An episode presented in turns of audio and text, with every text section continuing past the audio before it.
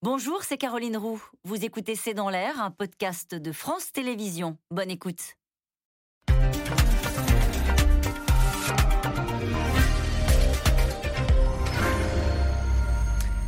Bonsoir à tous et très bonne année 2022 au nom de toute l'équipe de C'est dans l'air à vos côtés en direct en ce 1er janvier. Il ne vous a pas échappé que l'année sera marquée par une élection présidentielle. Peut-être faites-vous partie des 12 millions et demi de personnes qui ont suivi hier les vœux d'Emmanuel Macron. Vous y aurez noté une dose d'optimisme. 2022 sera peut-être l'année de sortie de l'épidémie, une longue défense de son bilan à la cavalcade, expression macronienne, et plaidoyer pour l'Europe, synonyme de vaccin et de relance. Chaque candidat, ou presque, y est allé de ses voeux depuis hier.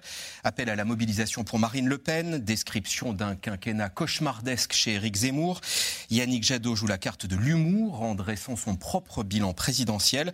La poésie pour Christiane Taubira et une république sociale, écologique et de progrès pour Anne Hidalgo. La présidentielle est dans moins de 100 jours, trêve des vacances s'achève. Alors point d'étape ce soir, alors que la campagne reprend avec ses vœux. 2022, c'est parti, c'est le titre de notre émission. J'attends vos questions, SMS, Internet, réseaux sociaux. Quatre invités pour y répondre que je remercie tout particulièrement d'être avec nous aujourd'hui. Bruno Jeudi, rédacteur en chef du service politique de Paris Match. Jérôme Fourquet, directeur du département opinion euh, à l'Institut de sondage IFOP et auteur de ce livre avec Jean-Laurent Casselli, La France sous nos yeux, c'est aux éditions du Seuil. Alexandra Schwartzbrod, directrice adjointe de la rédaction de Libération, et puis Anne Bourse, grand reporter au service politique de France Télévisions. Et la première controverse de 2022, depuis hier, sous l'arc de triomphe euh, pour la présidence de l'Europe, le drapeau européen, pas le drapeau français, pas les deux, juste l'européen. Ce que l'on considère comme choquant à droite et l'extrême droite, c'est un outrage, écrit Éric Zemmour. Outré aussi Marine Le Pen qui parle de provocation. Et Valérie Pécresse demande à Emmanuel Macron solennellement de rétablir le drapeau français à côté de celui de l'Europe. Le décor est campé, Bruno Jeudi. Macron joue l'Europe et à sa droite, on joue plus bleu-blanc-rouge on peut dire ça comme ça. En tous les cas, bon, c'est vrai que c'est la première polémique de l'année. C'est Marine Le Pen hein, qui a été la première à, relever euh, euh, la présence du, drapeau européen sous l'arc de triomphe. Moi, je crois que, bon, d'abord, un, on est dans un moment présidentiel, évidemment. Euh, la, la, présidence européenne coïncide avec euh, pas le début de campagne, on va dire, euh, c'est, on est à 100 jours du, du premier tour, donc c'est normal que chacun pose son, j'allais dire, sa première attaque ou sa première défense, suivant dans le, dans le, camp dans lequel on se situe. Moi, je trouve que, non pas, qu'elle me, non pas que ça me choque, mais qu'il y a suffisamment d'endroits qu'on pouvait sans doute pavoiser ou euh, poser le drapeau euh, euh, européen dans Paris ou ailleurs. Et le lieu de l'Arc de Triomphe, on peut aussi considérer que notamment toutes les associations patriotiques, tout le monde des anciens combattants peut aussi s'interroger sur la présence du drapeau européen et du seul drapeau européen sous l'Arc de Triomphe. Est-ce qu'il faut en faire une polémique pour autant? Je ne sais pas, mais comme on est en campagne présidentielle, tout fera polémique, Bruno. C'est comme ça, ça va durer 100 jours, ils vont se calmer après, mais c'est comme ça pour l'instant. Et, et on se dit, parce qu'elle a pris quand même pas mal pour un jour férié sur, sur, les, sur les réseaux sociaux, Jérôme Fourquet. Euh, L'Europe est à ce point un repoussoir pour une partie de l'opinion, pour que voilà, la simple présence du seul drapeau européen sous l'Arc de Triomphe. Bah, ça, demeure un sujet qui est euh, très fortement clivant, comme l'a rappelé Bruno. En plus, le symbole, le symbole est fort. Je pense que c'est fait à dessein et que euh, Emmanuel Macron, non seulement, comme vous l'avez rappelé, a mis en avant son bilan, mais il rejoue un peu ce qui s'était passé lors de sa précédente campagne en 2017 puis lors de la campagne des européennes. Alors vous allez me dire aux européennes c'était plus normal, mais il assume clairement son positionnement pro-européen. Mm. Positionnement pro-européen qui est aujourd'hui minoritaire dans l'opinion, mais il fait le pari qu'il va euh, eh bien, fidéliser ou euh, capter l'ensemble de ce créneau. Et euh, ça lui va très bien. Je pense que cette polémique ait été déclenchée. D'aucuns diraient qu'il y a un chiffon rouge qui a été agité, là c'est un chiffon bleu. Et donc tout de suite, Marine Le Pen et Éric Zemmour sont, sont montés au créneau. Valérie Pécresse euh, également. Et donc lui se dit voilà, nous on est le camp des Européens assumés. On a en plus cette présidence française. Et, donc même si c'est minoritaire, moi je parle à cet électorat, puisque l'autre électorat est, majoritaire, mais il va être divisé. Et il y aura une forte, une forte concurrence. Et je pense que dans le en même temps macronien, on a parfois du mal à s'y retrouver, mais il y a une constante euh, depuis le, le début, c'est quand même cet attachement pro-européen. Rappelez-vous aussi dans la gestion de la crise Covid, euh, le fait qu'on ait fermé en dernière extrémité à chaque fois les frontières, selon la fameuse formule, le, virus n'a pas de passeport parce que c'était quelque part l'ADN de, ce mouvement. D'ailleurs, dans, les vœux d'hier, il y a eu un, long dégagement euh, sur l'Europe. Euh, Europe synonyme de vaccin. Sans l'Europe, on n'aurait pas pu en avoir autant, dit le président, y compris pour la campagne de rappel et de plan de relance, hein, Alexandra Schwarzbrod. Oui, forcément, il aurait eu tort de se priver, euh, puisque Emmanuel Macron est depuis aujourd'hui le président de l'Europe pour, pour, pour ce premier semestre. Et, moi, je trouve cette polémique totalement ringarde. Alors, pour le coup, je trouve que ça, ça a de la gueule, ce, ce, drapeau européen sous l'Arc de Triomphe. On verra des drapeaux européens sur d'autres bâtiments Bien publics, sûr, sur la Tour Eiffel, mais dans c'est le moment, euh, c'est le moment européen de la France, c'est le moment européen tout court, puisqu'on voit bien quand on voit toutes les tensions géopolitiques qu'il y a sur le vieux continent en ce moment, euh, il y en a beaucoup. Euh, L'Europe, c'est quand même un endroit, ça, a quand même permis que ce continent, qu'il y ait la paix sur ce continent pendant toutes ces, ces, dernières décennies. c'est totalement ringard. Et à mon avis, et à mon avis, Emmanuel Macron en effet, comme vous l'avez très bien dit, l'a fait à dessein pour justement avoir cette image un peu, un peu, ça le rend un peu plus moderne que euh, les, propos de droite et d'extrême droite. Alors, cela dit, euh, l'Europe, euh, c'est pas non plus la panacée. Hein. Il y a plein, on a bien vu toutes les, toutes les, toutes les failles, toutes les faiblesses européennes. Il y a beaucoup à faire, mais je trouve que c'est un signal, c'est plutôt un, un symbole important en ce moment où on voit toutes les divisions euh, sur, sur le continent et même dans le monde entier. L'Europe, c'est un symbole important. Et donc, euh, bien sûr, avec la crise sanitaire, ce, vaste plan de relance qui a permis de relancer toutes les économies, on l'a bien vu en France, hein, où le CAC 40 a, a, tout explosé. Euh, voilà, c'est en effet, Emmanuel Macron aurait sans doute eu tort de se priver de ce symbole. Alors, il prend la présidence du Conseil de l'Union européenne pour être très précis. Anne Bourse, Jérôme Fourquet le disait, c'est dans l'ADN macronien l'Europe. Comment est-ce qu'il va réussir à, tisser cette présidence euh, du, Conseil de l'Union européenne avec, euh, avec une campagne? Comment il va l'utiliser, entre guillemets? Bah, Enfin, juste euh, pour prolonger, c'est vrai qu'il a toujours joué le camp des progressistes il se réclame face au camp des nationalistes. Donc là, cette histoire de polémique autour du drapeau, on est exactement, euh, on est exactement là-dedans. Hein. C'est Marine Le Pen qui a déclenché les hostilités euh, la première. Et là, tout à l'heure, elle a annoncé même qu'elle déposé, euh, qu'elle allait aller en référé. Elle parle même d'atteinte à l'identité de notre patrie. donc des mots, voilà, elle parle même d'attentat. Donc les mots sont quand même très, très, très violents. Emmanuel Macron, euh, ce qu'il veut avec la présidence de l'Union, c'est vraiment tenter de ramener euh, au quotidien des gens. Donc on le voit bien, il veut influer sur un SMIC euh, dit européen pour, pour faire court, sur, sur les GAFA, mais aussi la sécurité. Alors il ne va pas y arriver en six mois à hein, réformer l'espace Schengen, mais ce sont ces sujets du quotidien qu'il veut essayer de ramener à hauteur de Français, à hauteur du citoyen, et de montrer comment, sans l'Europe, finalement, euh, il y a plein de choses qu'on n'aurait pas, parce que, que je sache, si on parle de la crise, la France n'a pas sorti de vaccin, euh, par exemple. Et c'est vrai qu'en commandant des vaccins au nom de l'Europe, euh, on n'a pas le même poids que, lorsqu'on est seul. Et c'est ça qui veut, qui veut jouer Emmanuel Macron, ce qu'on dit des progressistes contre celui des nationalistes. Et avec un petit bémol quand même, c'est que la présidence maintenant exercée sur le Conseil européen n'est plus les présidences qu'il y avait avant le traité de Lisbonne. Aujourd'hui, c'est plus une présidence présidence arbitrale, c'est plus le président du, On organise les différents conseils des ministres les, européens. Les, conseils des ministres, il organise euh, les débats, prépare, euh, mais, mais c'est plus comme euh, c'était le cas avant, dans l'ancienne Europe, celle d'avant le traité de Lisbonne, où là, il y avait une vraie, une, vraie personnalisation de la, de la présidence. Là, on est, ça a un petit peu changé. C'est-à-dire que la présidence, la dernière fois qu'on a eu la présidence, c'était avec Nicolas Sarkozy. C'était une présidence ancienne formule qui permettait au président en exercice de prendre beaucoup plus d'initiatives. Là, en fait, ça lui avait beaucoup profité. Lui, ça lui avait profité. Et là, faut voir comment Emmanuel Macron va pouvoir vraiment euh, tirer les, les, marrons du feu avec une présidence qui est plus arbitrale, qui est plus organisationnelle qu'une présidence euh, euh, d'initiative. Donc, il faudra voir quand même, et, ça changera sans doute les choses. Au passage, ce réveillon marque les 20 ans de l'euro dans nos porte-monnaies, dans, dans nos poches, et on peut rappeler que la sortie de l'euro pour les principaux candidats, en tout cas, n'est plus un sujet, Jérôme Fourquet. Ah oui, on a vu euh. Marine Le Pen, qui était euh, la principale candidate qui euh, s'était positionnée sur le sujet, a abandonné cette, option en, race campagne. Donc elle dit voilà, on, fera tout pour essayer de le, réformer.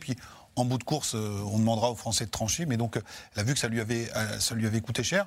les, Français continuent d'avoir des griefs. Hein. quand on voit dans les enquêtes, ils pensent que l'euro a été synonyme d'érosion de, de leur pouvoir d'achat. Néanmoins, ils estiment que le coût à payer pour en sortir serait extrêmement, extrêmement élevé, et donc il y a une espèce d'acceptation résignée dans, une, dans, une, majorité de la, de la, population. Emmanuel Macron a bien rappelé aussi euh, dans son allocution ce, 20e anniversaire de l'euro. Donc voilà, c'est une avancée. Euh, on, a réussi grâce à ça progressivement à euh, développer des, politiques économiques. Il a mentionné également le, fait qu'on ait pu s'endetter collectivement pour le, plan de relance. Donc voilà, il n'y a, pas une comment dire, un attachement très chaud de la part d'une majorité de Français. Il y a un attachement qui est plutôt résigné d'une partie. Et puis, il y a une frange non négligeable de l'opinion qui continue d'être assez hostile euh, mais donc, effectivement, Emmanuel Macron veut jouer sur ce, clivage. Il est bien placé pour le faire en tant que symboliquement, même s'il n'a pas toutes les manettes, euh, président des, instances européennes pour, pour les six mois qui viennent. Il y avait donc 12 millions et demi de personnes devant leur écran hier à 20h pour suivre les 13 minutes d'allocution présidentielle. Ce qu'il faut en retenir, les réactions, les autres vœux avec Constance Meyer et Axel Bertrand. C'est un rendez-vous un peu convenu, mais incontournable. Les vœux du président chaque 31 décembre. Avec en toile de fond, encore une fois, l'épidémie. Les semaines à venir seront difficiles, nous le savons tous. Le virus circule et circulera de plus en plus. Alors ce soir, je veux le redire avec beaucoup de force et beaucoup de conviction. La vaccination est notre plus sûr atout. Elle réduit fortement la transmission. Elle divise par 10 le nombre des formes graves. C'est pour cela qu'une nouvelle fois, j'en appelle aux 5 millions de non-vaccinés. Faites ce geste simple pour vous. Mais pour les derniers vœux de son quinquennat, le président défend surtout ce qu'il présente comme ses réussites. Nous n'avons cessé d'œuvrer pour attirer des entreprises et des investissements, ouvrir des usines, créer des emplois. Jamais, depuis 15 ans, le chômage n'avait été aussi bas. La liste est longue. Le pouvoir d'achat, avec l'indemnité inflation, le chèque énergie, l'augmentation des salaires des fonctionnaires les plus modestes, l'urgence très longue. avec le renouvellement. Rien que ces dernières semaines et dans les prochains mois, des décisions dont on parlait parfois depuis des décennies, que je viens à la cavalcade ici d'essayer de rassembler, ont été prises. L'opposition dénonce un discours d'autosatisfaction. D'abord un président secouriste et ensuite le discours du répondeur automatique du siège de LREM. Mon vœu, que ce soit la dernière fois. Les vœux 2022 du président Macron sont ceux d'un président déjà candidat, mais toujours hors sol, d'un président enfermé dans le déni. Les soutiens LR critiquent l'optimisme du président. J'y vois pas une cavalcade de mesures, mais, mais, plutôt euh, un emballement financier ces derniers temps. Comme l'a souligné notamment Valérie Pécresse, la, la dette va franchir 3 000 milliards, c'est-à-dire 45 000 euros par Français, vous imaginez. Et, donc, de ce fait-là, euh, j'ai eu le sentiment qu'il qu'il avait vraiment été plus donneur de leçons, en fin de compte, euh, que porteur d'espoir. Tous ont en tête le rendez-vous politique de l'année. Un peu avant le président, c'est les prétendants à l'Élysée qui s'étaient mis sur leur 31 pour présenter leurs vœux. En avril prochain, avec l'élection présidentielle, il va vous revenir par votre vote de trancher une grande question. Quelle France voulons-nous? L'année 2022, année d'un grand choix politique, sera pour vous et pour nous, Français, une année cruciale. Nous ne pouvons pas baisser les bras. Nous seuls pouvons en décider. J'ai besoin de vous. Mon vœu donc, c'est qu'au printemps prochain, le rendez-vous présidentiel soit celui des convictions et des vraies solutions pour la France. L'élection, le président aussi y pense sans être officiellement candidat. Hier soir, à l'heure où la France prend la présidence européenne, Emmanuel Macron a parlé de ses ambitions pour le pays et se projette visiblement bien au-delà d'avril. Pour ma part, quelle que soit ma place et les circonstances, je continuerai à vous servir. Et pas de déclaration de candidature. Anne Bourse, d'où cette question d'Alain. À quoi joue Emmanuel Macron? Il avance à petits pas sur sa candidature chaque fois qu'il s'exprime. Qu'il le dise une fois pour toutes. Déjà, le 31, c'est rarement le, lieu des annonces, encore moins d'une euh, candidature euh, à l'élection euh, présidentielle. c'est vrai que ça fait peu de doute sur le fait qu'il sera, qu'il sera candidat. maintenant, en pleine crise là du, Covid à nouveau qui, revient. Enfin, on a vu toute une partie de ses voeux a à nouveau été consacrée à la crise sanitaire. C'est impossible pour lui de toute façon de dire en ce moment euh, je gère la crise et puis au fait je suis candidat.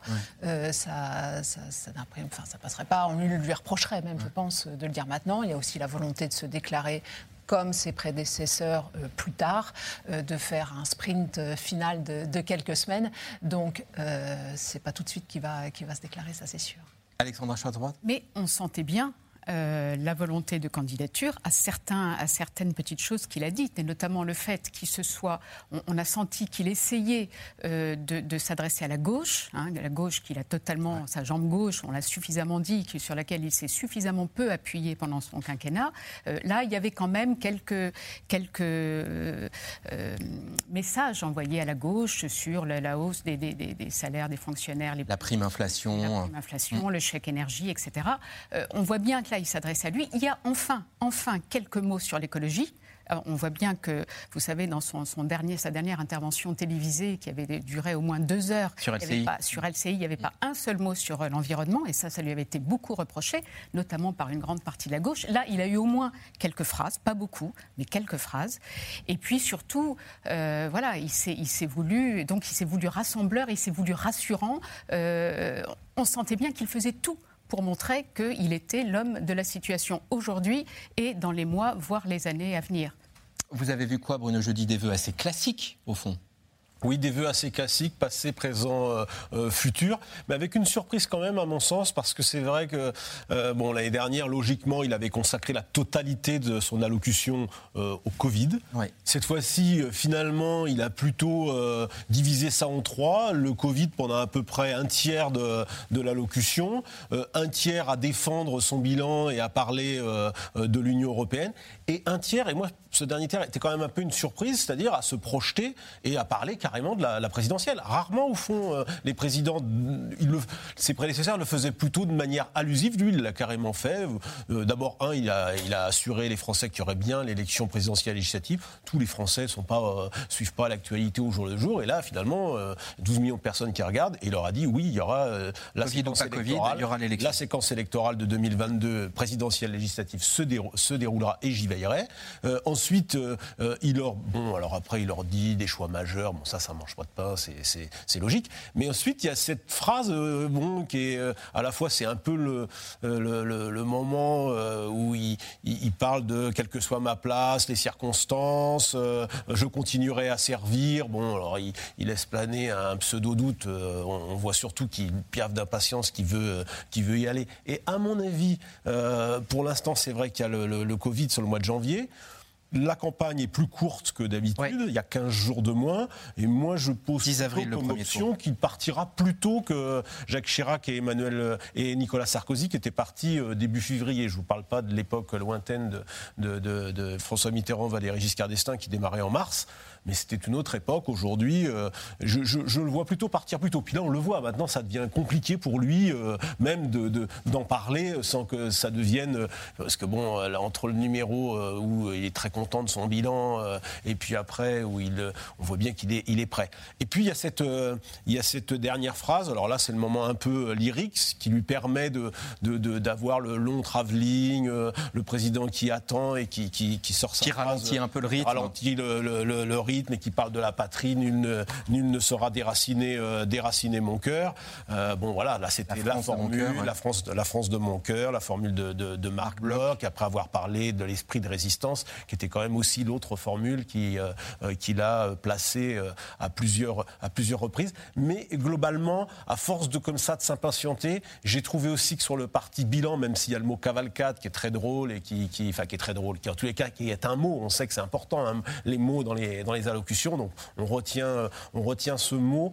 J'ai trouvé qu'il y avait quand même un petit peu, il était sur la défensive quand même dans la défense de, son bilan. On voit bien qu'il a, il a passé deux heures, une émission de deux heures pour le défendre.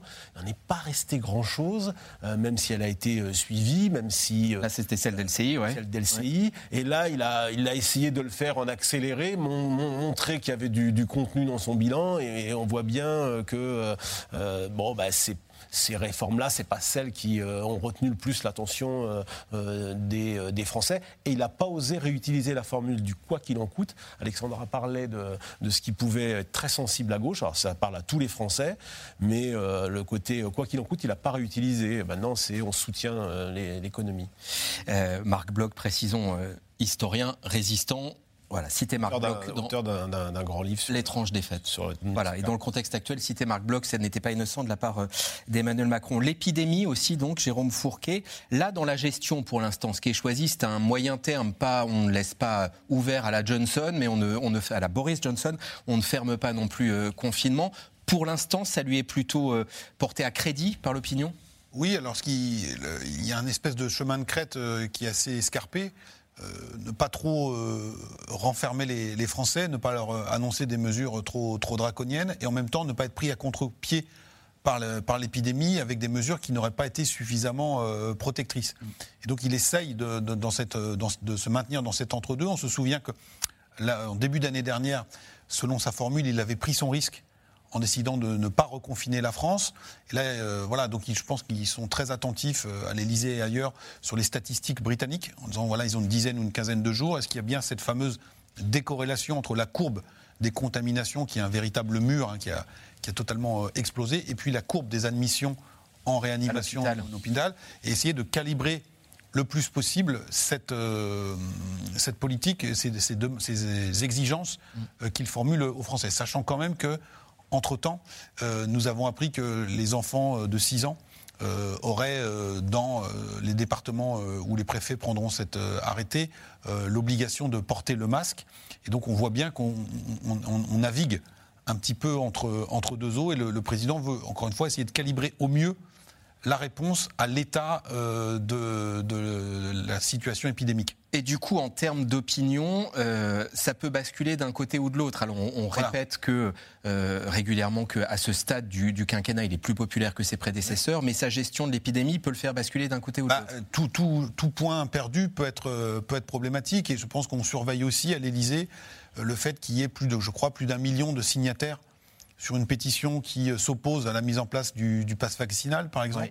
Euh, on voit dans le débat reviendra dès la semaine prochaine On voit aussi dans les enquêtes d'opinion que euh, si on s'intéresse uniquement aux parents d'enfants, pas l'ensemble des Français, mais aux parents d'enfants, la question de la vaccination obligatoire euh, ou quasi obligatoire pour les, pour les enfants a du mal également à passer. Et donc je pense que voilà, ils, sont très attentifs à, ne pas faire le, pas de trop et ne pas non plus être sous la main euh, en étant accusé d'être, euh, comme au début de la pandémie, euh, en retard d'une phase par rapport, par rapport au virus. Euh, on va parler de la droite avec le reportage dans, un instant. Je voudrais qu'on dise un mot de la gauche en ce tout début d'année 2022 euh, et notamment euh, ce sondage qu'on trouvait dans votre journal, Alexandra Schwarzbrod, la radioscopie des électeurs de gauche. alors moi, la première chose que, que j'y ai noté, c'est que les divisions ne sont pas que de façade. Ce qui divise est plus fort que ce qui réunit pour les électeurs de gauche qui sont interrogés par l'Institut Via Voice. Est-ce qu'il existe encore des valeurs qui fédèrent toute la gauche? Oui, répondent 49% des personnes interrogées non répondent 40% des personnes interrogées. Les divisions, elles sont souvent on dit les candidats sont divisés, pas les électeurs, bah, manifestement aussi.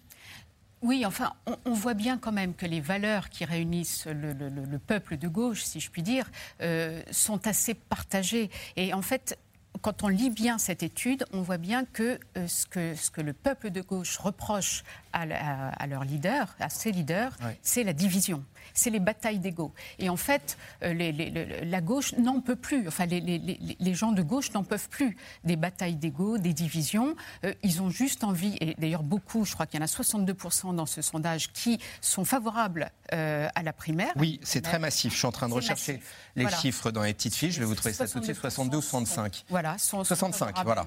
ou 65 à une primaire. Donc c'est vraiment massif. Euh, et, simplement, ils n'en peuvent plus de les voir tous se, diviser. Donc ils sont assez. Euh, ce qui est très intéressant, c'est la lucidité aussi du peuple de gauche qui a bien conscience que, bon, sur cette élection, ça va être compliqué, mais qu'en revanche, il faut impérativement. Et donc il y a peut-être une génération euh, qui doit changer, mais le coup d'après. C'est terrible hein, comme constat. C'est terrible. mais enfin, quand on voit où on en est, enfin où la gauche en est, à cause de cette, cette, cette incapacité à s'unir, cette incapacité à mettre les choses essentielles sur la table et, à, en débattre et surtout à essayer de bâtir un programme euh, commun. Sans, voilà, euh, ça, fait peur. Enfin, c'est triste. Et donc, je crois qu'il y a une grande lucidité. Euh, il n'y a pas une désespérance, heureusement, puisqu'il y a cette espèce d'espoir à moyen terme que finalement les leaders de gauche reviennent à la raison et finissent par s'entendre sur des valeurs communes, hein, qui sont les, luttes contre les inégalités, la justice sociale, écologique, voilà, tout, ce qui est la base, la solidarité. Et si on parle des personnalités, pour qui pourriez-vous voter au premier tour de l'élection présidentielle? Donc, question euh, aux électeurs de gauche. Euh, Christiane Taubira en tête, 39. Jean-Luc Mélenchon, 38. En 3 vient Emmanuel Macron, 34. Euh, ça nous amène à Christiane Taubira, tribune dans le monde, dont je veux bien votre interprétation aux uns et aux autres. à gauche, nos convergences sont suffisantes pour nous permettre de gouverner ensemble 5 ans. Anne Bourse, comment on interprète? Après, ce qui Elle dit c'est possible. C'est possible. voilà. Euh, après, ça semble extrêmement euh, compliqué parce que malgré au-delà des batailles d'ego, il y a quand même des sacrées divergences de fond. Bah, on parlait de l'Europe tout à l'heure. Euh, ils veulent pas tous, ils ne veulent pas tous la même Europe. donc, on voit pas très bien comment ils peuvent se réunir. Et là, on est le 1er janvier autour de candidatures communes. J'ai compté, je crois qu'il y a sept candidats déclarés à gauche sur tout le spectre hein, de, de, gauche, plus si Christiane Tobira y va, euh, ça ferait, euh, ça ferait 8. Euh, on ne voit pas très bien comment aujourd'hui ils peuvent ils peuvent s'entendre. Et d'où l'appel, et vous venez de citer Emmanuel Macron, troisième candidat des électeurs de gauche. hier, effectivement, dans son bilan tourné vers le social, appel du pied aux électeurs de gauche, parce qu'il sait très bien pour l'instant, selon les études, il est qualifié pour le second tour, et notamment s'il se retrouve face à la droite, il compte sur les électeurs de gauche. Donc on retrouve finalement euh, là aussi les marqueurs qu'il avait fait en 2017, euh, que feront les électeurs de gauche dits sociaux-démocrates. Euh, c'est à eux qu'il s'adresse aussi Emmanuel Macron, et on ne voit pas très bien, en tous les cas, pour ce qui est des candidats de gauche, comment ils peuvent sortir un candidat commun. Ça m'a quand même surpris, Jérôme Fourquet. On a passé le quinquennat à dire que la jambe gauche boitait, la jambe gauche euh, euh, du macronisme. Et encore une fois, euh, en tête Christiane Taubira, puis Jean-Luc Mélenchon, puis Emmanuel Macron, donc devant Jadot, Hidalgo, Montebourg et les autres. Alors, il y a sans doute deux, éléments d'explication qui ne sont pas antinomiques. le premier, c'est qu'il y a toute une partie de l'électorat de gauche social-démocrate, on va dire, pour faire vite, un courant strauss-canien, qui a fait son coming out au moment de la présidentielle de 2017 et qui, grosso modo, euh, se retrouve dans euh, ce qui a été fait par Emmanuel Macron, euh, modulo un certain nombre de réformes, mais qui, d'où le fait qu'il soit important d'envoyer des messages à, cette, à cet électorat-là. Et donc, ce n'est pas uniquement des trajectoires individuelles ou personnelles, tel ministre qui, par opportunisme, aurait rejoint Emmanuel Macron. Il y a une partie du centre-gauche qui, aujourd'hui, notamment sur la question européenne, sur la question euh, des, réformes, de la transformation euh, du, modèle français, euh, se retrouve sur, ce que Emmanuel Macron fait, sur les avancées sociétales. Parlait de symboles tout à l'heure, la panthéonisation de, Joséphine Baker, la PMA, l'ouverture de la PMA dite sans père pour les femmes seules ou les, couples de femmes. Donc il y a toute une série de, messages qui ont envoyé à cette frange de, l'électorat de, centre-gauche. Et puis le deuxième élément, c'est qu'il y a sans doute aussi par dépit une partie de l'électorat de gauche qui n'est pas forcément aussi fan que cela d'Emmanuel Macron, mais qui, quand il voit le spectacle euh, qui est donné aujourd'hui, se dit qu'à tout prendre, euh, le moins mauvais euh, candidat, c'est peut-être Emmanuel Macron, sachant que cet électorat-là est très inquiet par ce qui se passe à la droite de la droite, avec la, percée d'Éric Zemmour, le score élevé de ce candidat et de, Marine Le Pen. Et tout ça me rappelle un peu ce qui s'était passé en 2016, donc à la primaire de la droite, euh, quand une partie de l'électorat de gauche était venue voter à la primaire de la droite pour désigner Alain Juppé en disant on a déjà intégré que notre candidat ne serait pas présent au second tour, donc il faut qu'on se mêle de la nomination, de la désignation de celui qui sera dans le, dans le camp d'en face. Donc il y a ces deux aspects-là, c'est-à-dire à la fois un choix assumé et puis un choix un peu par dépit ou de résignation face à l'absence de, de, de perspective. Primaire de gauche, on saura quand, si elle peut avoir lieu, si c'est si possible, et, la confirmation de la candidature de Christiane Taubira, qui n'est que envisagée à ce stade. je dis, d'abord, il y a un processus de primaire euh, dite populaire, Qui, est, qui a été lancé par des, euh, des, deux, trois personnes, et ça, ça a plutôt fait son chemin. Bon, voilà, on va voir. Euh, Christiane Taubira est prête à y aller dans ce cadre-là. Christiane Taubira est prête à y aller. Anne Hidalgo n'a pas fermé la porte, mais ce sont bien les, seuls. Jean-Luc Mélenchon, Yannick Jadot ont dit que c'était terminé, que c'était pas sérieux, que c'était trop tard. Donc on voit mal comment les choses pourraient s'engager. La pression, quand même, je trouve, a été très forte sur avant les fêtes, était très forte sur euh, Yannick Jadot, euh, qui s'est trouvé quand même un peu euh, sous pression à la fois d'Anne Hidalgo et de et de Christiane Taubira, sans compter Arnaud Montebourg, même si on sent bien qu'Arnaud Montebourg, il est plus proche du jet de l'éponge que de, poursuivre l'aventure dans les semaines qui viennent. Non, ça paraît très très compliqué. Je rejoins ce que disait Alexandra. Il y a vraiment le sentiment qu'il y a une génération là qui euh, sont arrivés aux limites de ce qu'ils pouvaient faire. Ils sont tous chacun dans leur couloir, avec quand même, euh, euh, Jérôme c'est ça par cœur, avec une, un total des voix de gauche aujourd'hui, des intentions de vote à gauche dans les sondages qui tout mouillé, on est à 25 à 25 ce qui est historiquement le plus bas. Enfin, la gauche a rarement été évidemment majoritaire dans le pays, mais là c'est même plus une question de majorité, elle rassemble très très peu et que c'est vrai, vous le disiez, finalement l'un des principaux candidats de gauche, c'est Emmanuel Macron. Et Emmanuel Macron qui, quand même, depuis deux émissions, deux, euh, deux émissions de télévision, euh, est, en train de, à nouveau d'arrimer, de, de, de, bétonner un peu cet électorat qui n'est pas parti, qui n'est pas forcément content, mais qui n'est pas parti. Tous, ces gens qui, étaient, qui ont été déçus par François Hollande, qui ont voté pour lui, et, qui, euh, et dont il aura sans doute besoin, parce que la campagne, finalement, à droite, il n'a pas réussi l'explosion façon puzzle qu'il a réussi à gauche. Et, Emmanuel Macron, quand même, qu'on le veuille ou non, même si dans l'opinion, quand on dit ça, mais pas du tout, il vient quand même de, ce camp-là. Et d'ailleurs, euh, aujourd'hui, euh, notamment chez les Républicains, on le lui, euh, on le lui rappelle. Hier, c'est Eric Ciotti qui disait mettons fin au, mandat Hollande-Macron.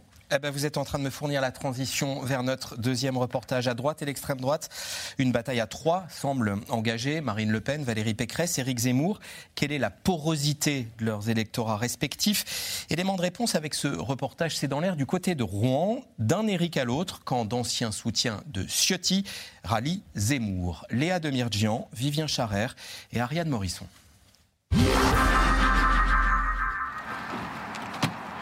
Nous allons essayer de, faire le maximum de galettes des rois. Hein, pour qu'on puisse euh, se réunir euh, dans chaque département. Ce soir-là, réunion militante pour ses soutiens d'Éric Zemmour. Pour le tractage, on a beaucoup de marchands en Normandie, c'est là où on va aller chercher les électeurs.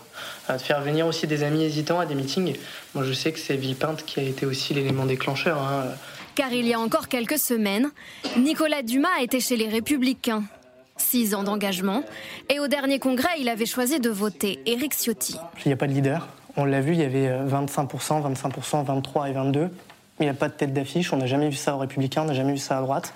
Euh, à droite, on a besoin d'avoir un chef sans quoi ça ne fonctionne pas. Euh, pourquoi Ciotti? Simplement qu'il était le plus sincère.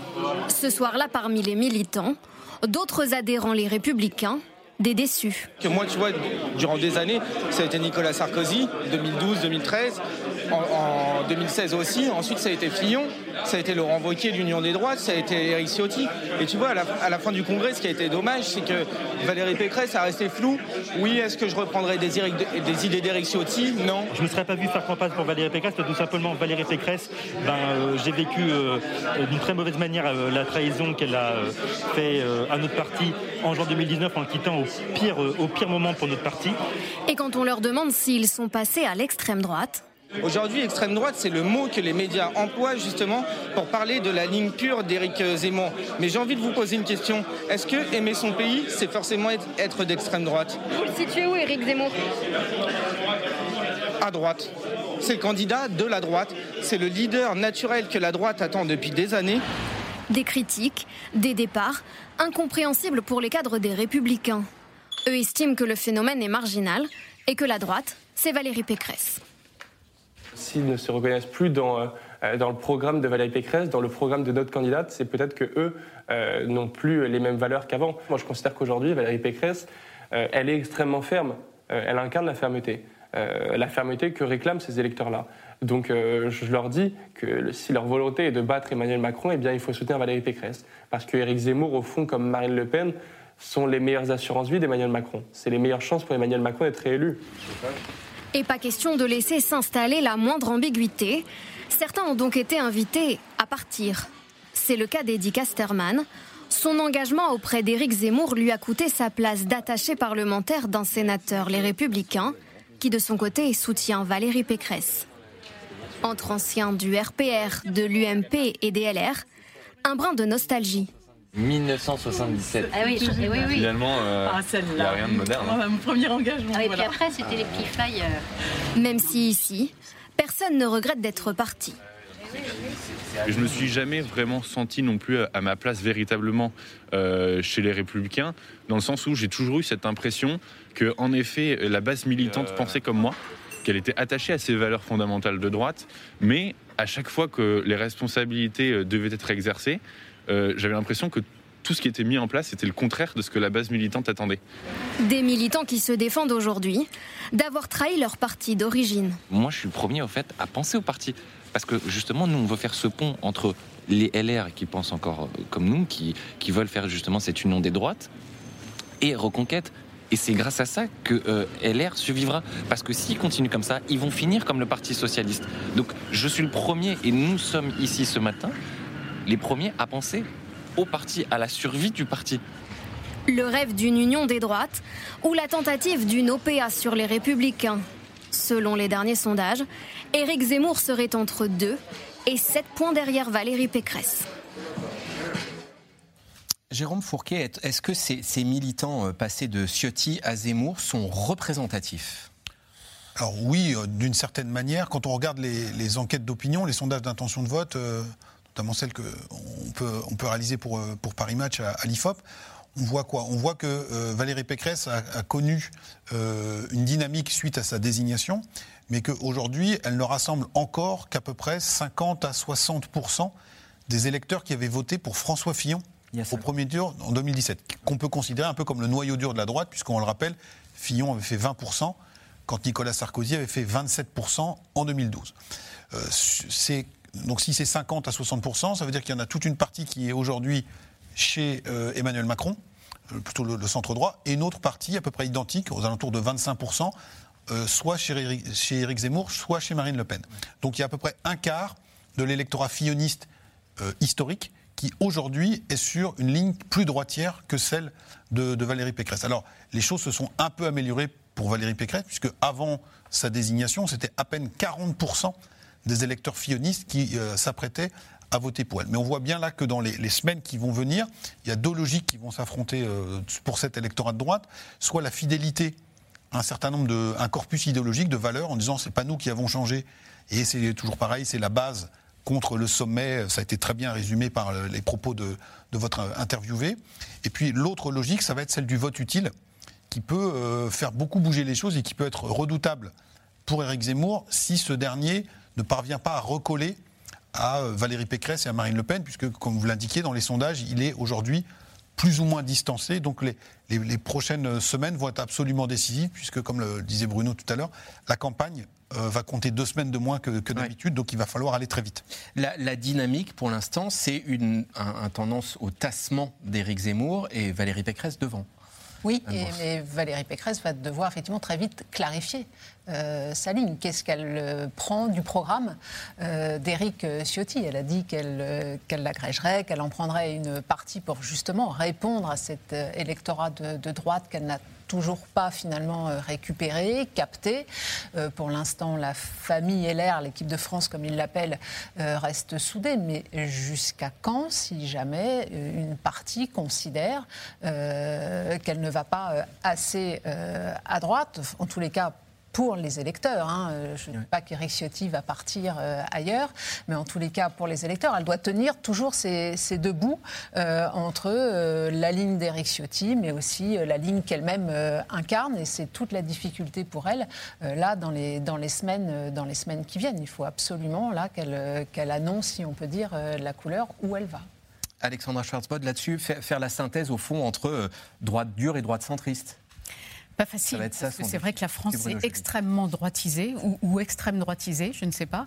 Euh, on l'a bien vu dans, durant ces derniers mois. Cela dit, cela dit, je crois quand même que euh, l'hystérie provoquée par euh, Éric Zemmour, cette espèce de, d'hystérisation de, la vie politique, voire d'appel à la guerre civile, euh, d'outrance de, paroles et voire même de violence dans ces meetings, je crois quand même que ça, a un peu euh, refroidi pas mal de gens qui pouvaient être tentés et que peut-être par rapport à ça, on, voit bien, hein, vous l'avez bien dit, il se, il se, tasse dans les, sondages, enfin en tout cas il ne, il ne grimpe pas, alors que Valérie Pécresse, c'est vrai, personne n'y croyait à cette primaire. Hein. Tout le monde se, se, gossait un peu de, cette primaire et puis de, cette brochette de, personnalités qui n'avaient pas beaucoup d'envergure. et finalement, finalement, ça a marché. Finalement, ça a marché. Elle en est sortie. Elle a plutôt fait le, job. Elle a plutôt fait du bon boulot, Valérie Pécresse. Elle a, été dans les débats télévisés. Elle a été plutôt bonne. En tout cas, c'était la meilleure. Euh, et donc, je pense qu'elle a quand même réussi à installer quelque chose. Euh, et c'est vrai que cette idée de voter utile, euh, dans la mesure où c'est vrai que face à, face à, Macron, c'est sans doute elle qui serait le plus grand danger, parce qu'en effet, tous ceux, tous ceux de centre-droit qui ont rallié Macron pourraient être tentés, tentés de, de, voter Pécresse. Du coup, ça, ça pourrait jouer sans doute pour le, peuple de droite.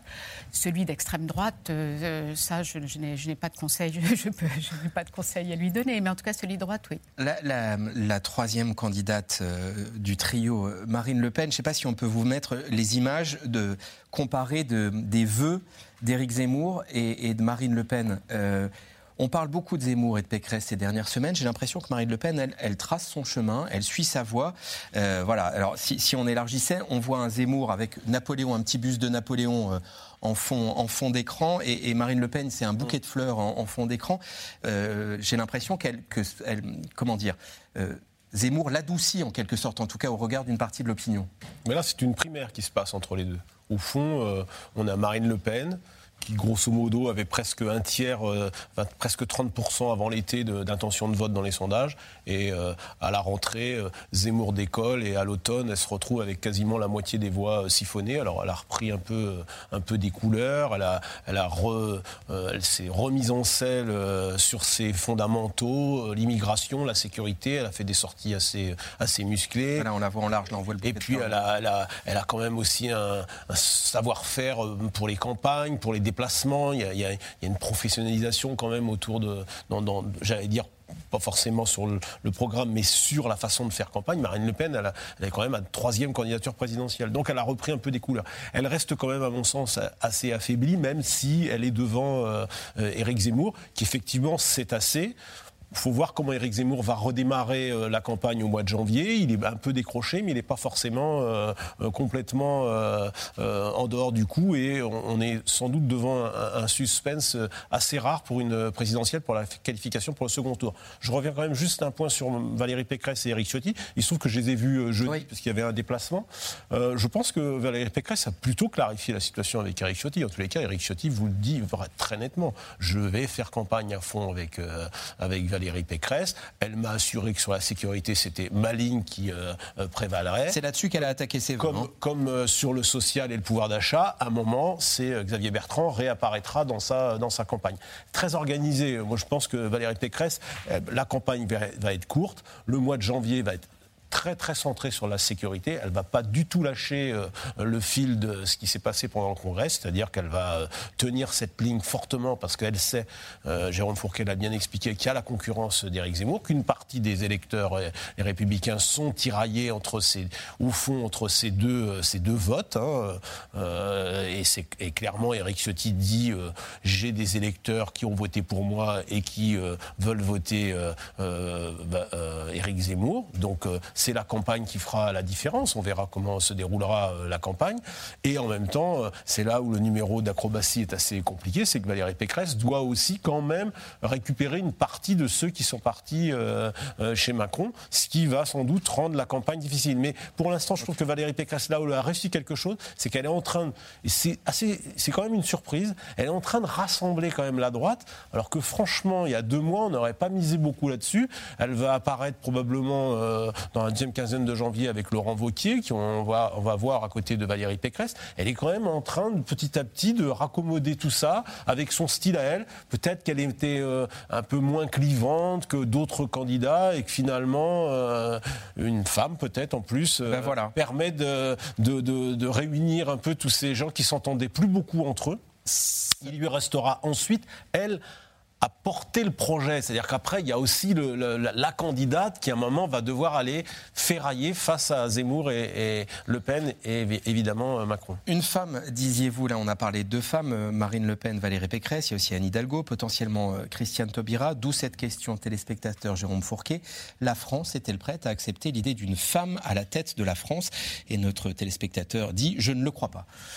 A-t-il ou a-t-elle raison ou tort? Alors, si on, si on croit les Français, en tout cas ceux que, l'IFOP sonde régulièrement, ça fait déjà des années qu'une majorité de Français dit on serait prêt à élire une femme présidente de la République. Elle se trouve que ça ne s'est jamais produit parce que la, la configuration n'était pas telle, mais aujourd'hui, en tout cas, en déclaratif, il y a une large majorité de Français qui sont prêts à, à voter, qui seraient prêts à voter pour, euh, pour, une, pour femme. une, femme. Et euh, si on revient sur euh, la, question, la, la, thématique de la primaire entre Marine Le Pen et Éric Zemmour, Marine Le Pen était parvenue à rééquilibrer la sociologie de son vote sur le plan de le différentiel homme-femme quand son père était sur des niveaux qui allaient de, du simple au double entre l'électorat masculin et l'électorat féminin. Aujourd'hui, Marine Le Pen a le même niveau.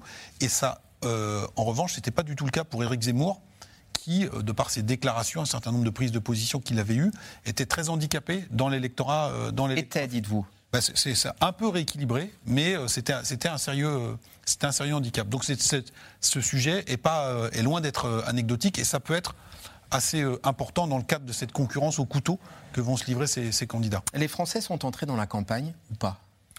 Une, une, partie d'entre eux, euh, mais euh, comme on, l'a dit tout à l'heure, on a quand même euh, quelque chose qui s'appelle le virus, qui est toujours là et qui occupe toute une partie de la bande passante, hein, c'est-à-dire l'obligation vaccinale, les masques pour les enfants, le télétravail, etc. etc.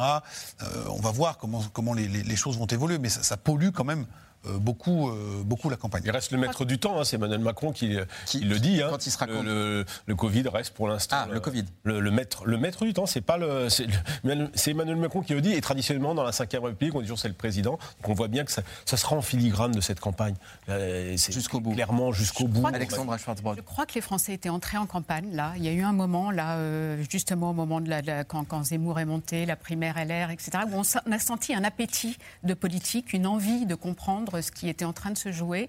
Euh, et puis évidemment, il y a eu euh, Omicron, et alors là, c'était quand euh, début, décembre, fin novembre, début décembre, qui en effet mis un coup d'arrêt à la campagne électorale. Mais elle avait commencé. Là, elle va reprendre en espérant qu'Omicron re, reflue un peu, mais elle avait, à mon avis, commencé.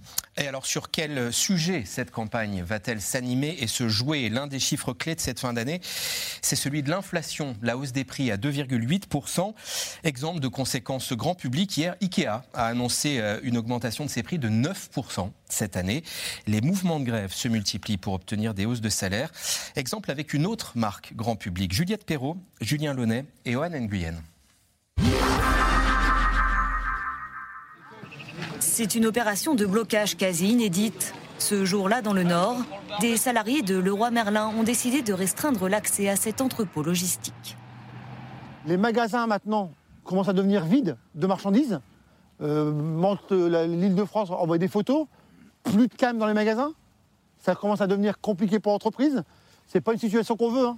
On n'aime pas ce genre de situation-là, mais malheureusement, on n'a que ça comme moyen de pression pour pouvoir arriver à un résultat. Principale revendication, une hausse des salaires, sujet de toutes les conversations. Et tu serais payé 1500 euros net par mois, ça serait pas du tout. L'entreprise n'a jamais marché aussi bien, il n'y a jamais eu autant d'argent. Et on voit qu'il n'y a pas de redistribution. c'est uniquement pour la direction, pour les actionnaires. Et en fait, nous, on crée la richesse, mais on n'a rien du tout à la fin. Boosté par le Covid, le roi Merlin a en effet réalisé un chiffre d'affaires de 7,9 milliards d'euros en 2020. La direction de l'entreprise, elle, assure avoir récompensé ses salariés. L'année dernière, période Covid, mobilisation exceptionnelle des équipes, résultat très fort de l'entreprise. On a versé 18 mois de salaire à l'ensemble des salariés. Donc c'est euh, une vraie politique cohérente et dont nous sommes très fiers. Depuis notre tournage, les salariés ont obtenu 65 euros de plus par mois, mais se disent prêts à se remobiliser en cas de hausse de l'inflation en 2022. Un contexte d'année présidentielle où les candidats seront plus que jamais attentifs aux conflits sociaux. Ce jour-là, au bout du fil, l'équipe de campagne de Yannick Jadot. Donc moi, vous recevoir, bah, avec grand plaisir, M. Jadot peut venir, je le recevrai. Mais il ne faut pas venir faire un tour pour faire un tour. Ce qu'on a besoin, nous, c'est que les gens viennent euh, concrètement euh, défendre euh, aussi les petits face aux grands. À moins de 4 mois du scrutin, à droite comme à gauche, chacun y va de sa proposition pour défendre les salaires. Si vous, entreprise, dans le cadre d'un contrat d'entreprise, vous augmentez tous les salariés jusqu'à trois fois le SMIC de 10%, alors nous gelons les cotisations euh, patronales. Le CAC 40, on parle que de 40 entreprises là, hein. ils ont distribué 51 milliards de dividendes.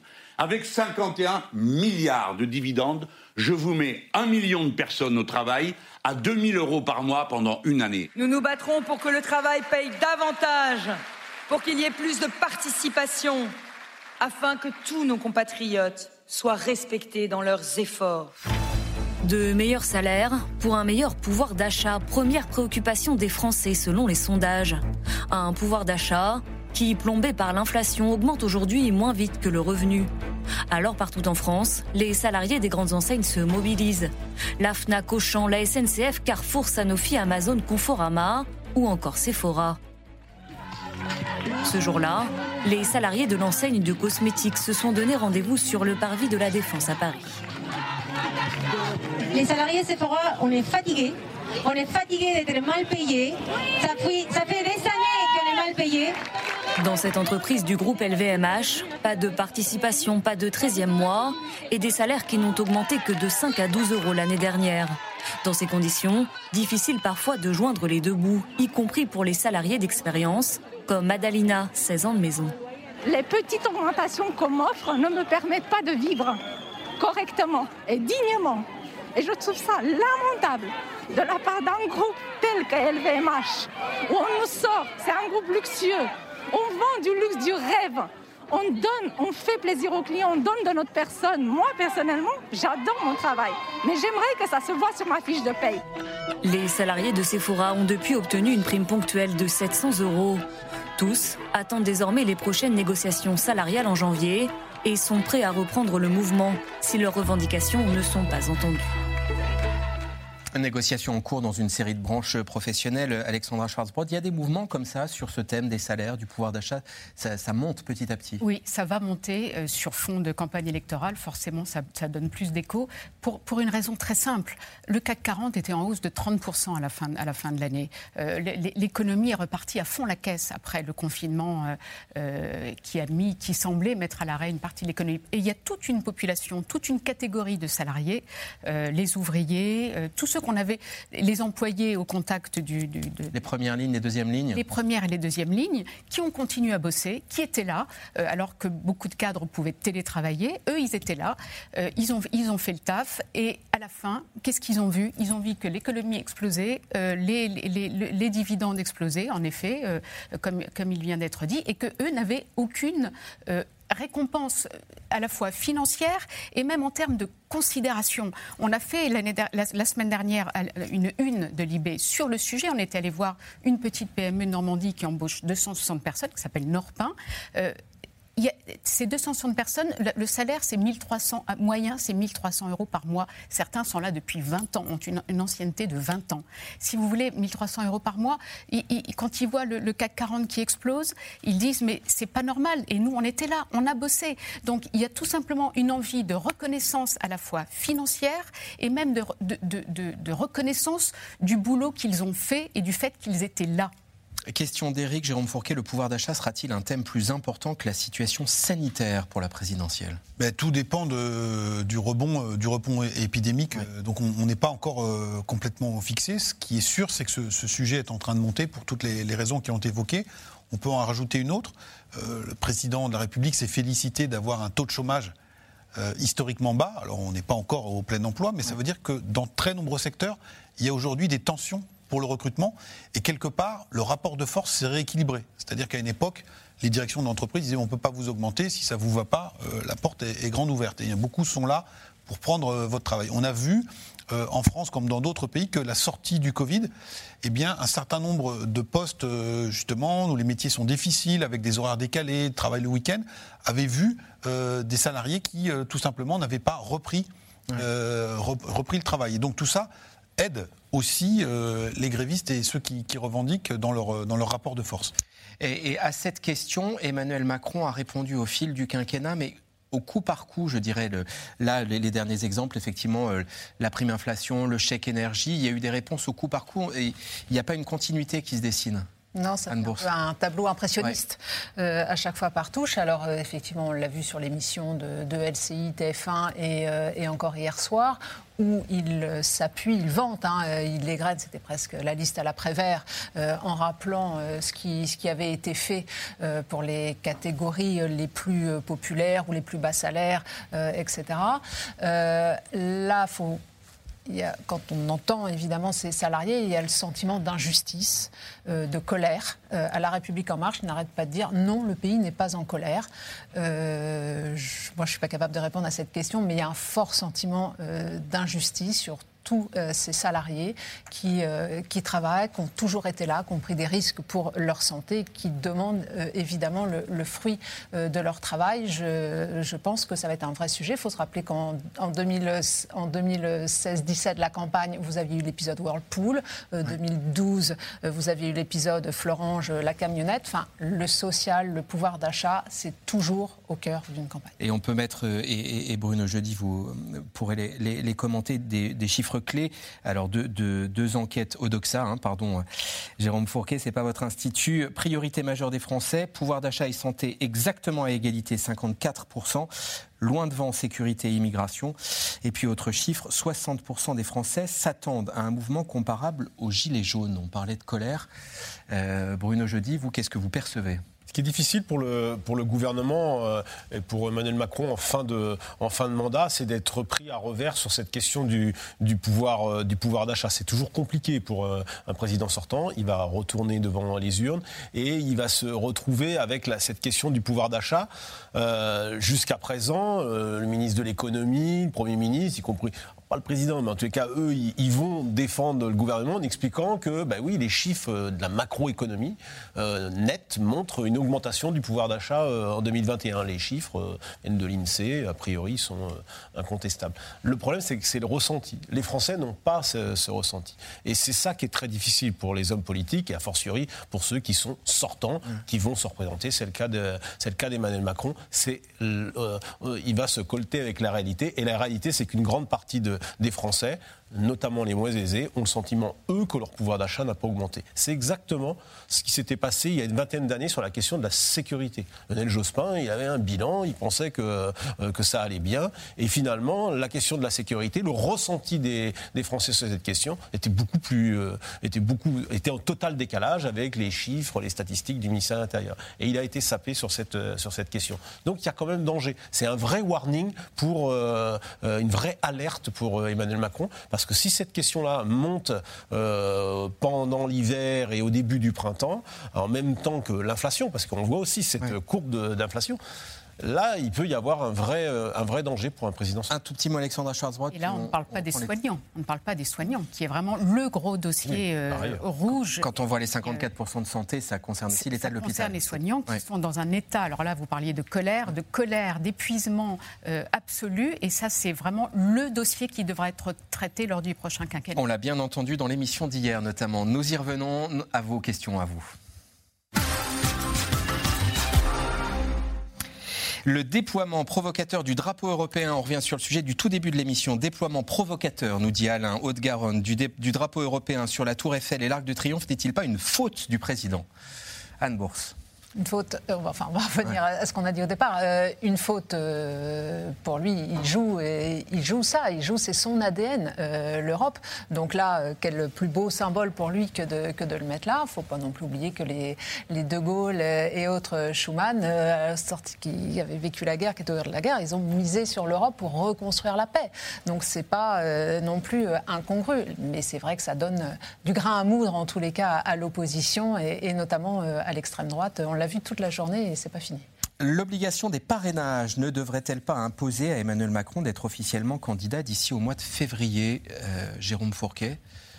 Oh, je pense que de même toute façon, ouais, pardon, allez-y. mars. Mmh. Voilà, c'est mars. mars. Même si le, euh, En Marche, la République En Marche n'est pas un parti qui dispose d'un maillage d'élus locaux euh, aussi fourni que pouvait l'être celui du PS à la grande époque ou des, des, Républicains. Je pense que pour un président sortant, à 24 ou 25% dans les sondages, il n'y a pas, c'est une formalité euh, de, récupérer les parrainages et que même s'il n'est pas officiellement candidat, euh, beaucoup de députés de la majorité présidentielle se targuent d'être déjà euh, partis à la collecte et il y a une espèce de, de, grande tombola qui existe en marche pour savoir qui est-ce qui va en ramener le plus au siège du parti. Donc il n'y aura pas de sujet là-dessus. Christiane Taubira et son indéniable talent d'oratrice peut-elle convaincre la part de l'électorat de gauche qui a rejoint Emmanuel Macron? Je savais que vous alliez me demander. Euh, oui, en tout cas, je pense qu'on euh, on en parlait, sa vidéo de vœux Hein, où, elle a, justement joué sur son talent d'oratrice qu'on avait vu se déployer à l'Assemblée nationale quand elle a défendu le mariage pour tous.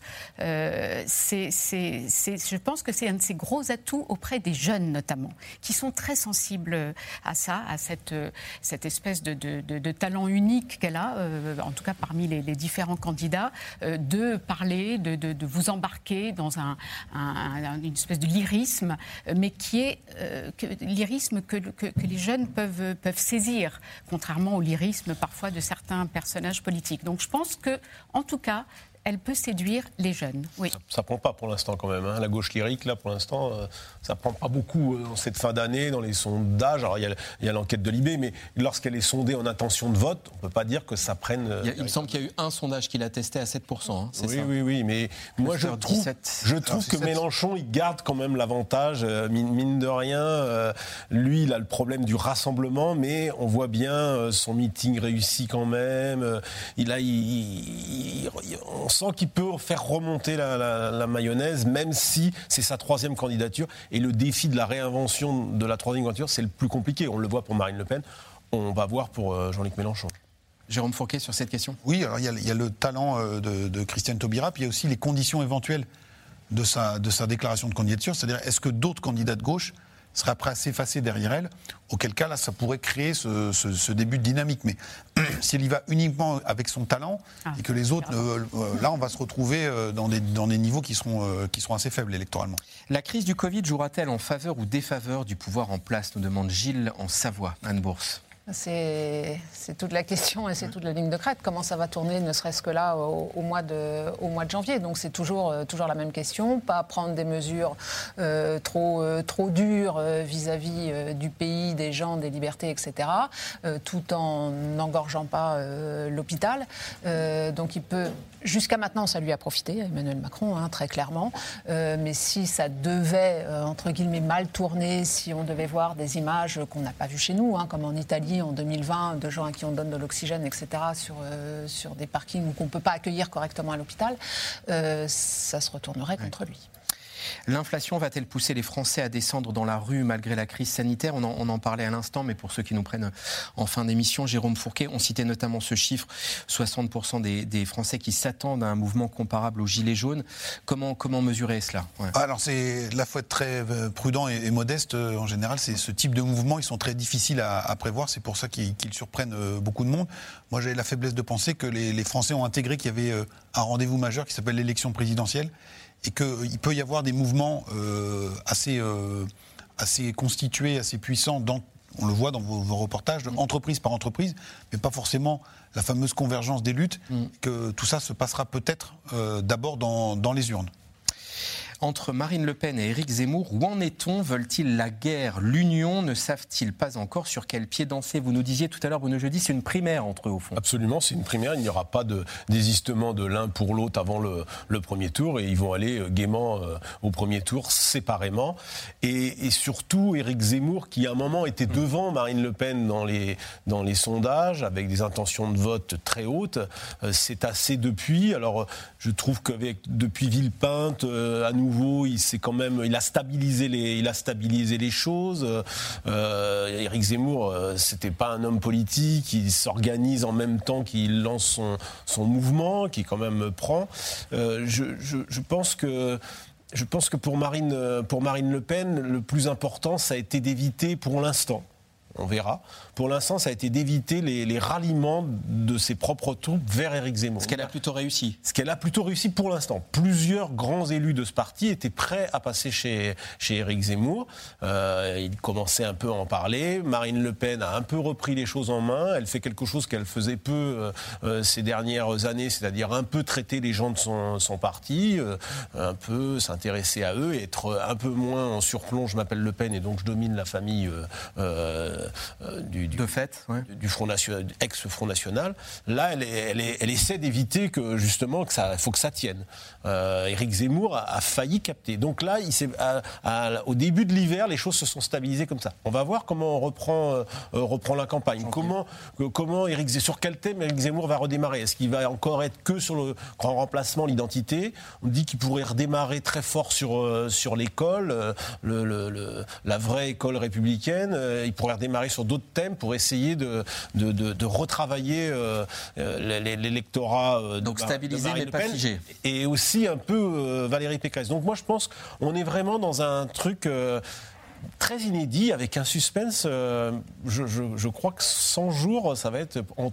entre ces trois-là, ça va, être dense. Ouais, ça va être dense.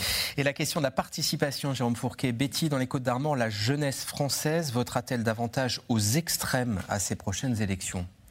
On verra, euh, la jeunesse s'abstient plus que la, moyenne des Français. Euh, ça a été euh, massif lors des, derniers scrutins, donc c'est ce qui la caractérise d'abord. Et ensuite, il ne faut pas la considérer comme étant d'un bloc. Euh, on a des jeunesses en France. Vous avez vu dans votre reportage, euh, il y a une jeunesse zémouriste, il y a une jeunesse écologiste, euh, il y a une jeunesse qui adore le lyrisme de Christiane Taubira. Donc et il y a même une jeunesse macroniste. donc le parti qui aujourd'hui a le moins de jeunes, c'est les Républicains quand même, hein, qui a un électorat qui est très très âgé. mais sinon, la jeunesse française, celle qui va aller voter, elle est assez répartie sur différentes forces. On en voit aussi pas mal dans les meetings de Jean-Luc Mélenchon, par exemple. Euh, en matière de pouvoir d'achat, les retraités seront-ils les laissés pour compte du quinquennat, Anne Bourse? Est-ce que Emmanuel Macron a oublié les retraités au fil de ce quinquennat? Oublié, euh, non, il les a pas. Euh, il les a ça a mal démarré en tous les cas. Ça avait mal démarré. Oui, ça avait mal démarré, c'est vrai. Euh, mais, mais bon, après, non, il les a pas, il les a pas oubliés. voilà, il n'y a pas eu de geste forcément très très très très fort envers envers les retraités. Mais c'est très bien que pour une élection, de toute façon, on a besoin, quel que soit le parti, un candidat a besoin des, retraités. Hein. Je pense qu'il a raté quand même quelque chose. il avait une belle promesse avec sa réforme des retraites et la, la, fameuse pension à, minimale à, 1000 euros. Mais comme cette réforme des retraites a été euh, euh, est restée encalminée à l'Assemblée nationale, que lui-même ne l'a pas remise sur le métier, il est resté un peu comme ça, euh, sans réforme des retraites, ce qui sera un grand reproche qui sera fait notamment par les, Républicains, mais aussi cette fameuse euh, euh, pension 1000 euros, et notamment pour toutes les professions qui sont concernées. Bah, pour l'instant, il faudra attendre le prochain mandat. Et là, du coup, en termes de participation, on ne peut pas se passer des retraités. Non, non, ils sont, ils sont décisifs. Ils pèsent plus de 35% de la population en âge de voter, ils sont encore plus nombreux à voter que le, reste de la population. c'est un électorat décisif. C'est un électorat décisif. Merci à tous les quatre d'avoir participé à émission et encore une fois en direct en ce 1er janvier. Émission qui se termine ainsi. À nouveau, très bonne année à vous. Lundi, vous retrouvez Caroline Roux. Excellente soirée sur France 5.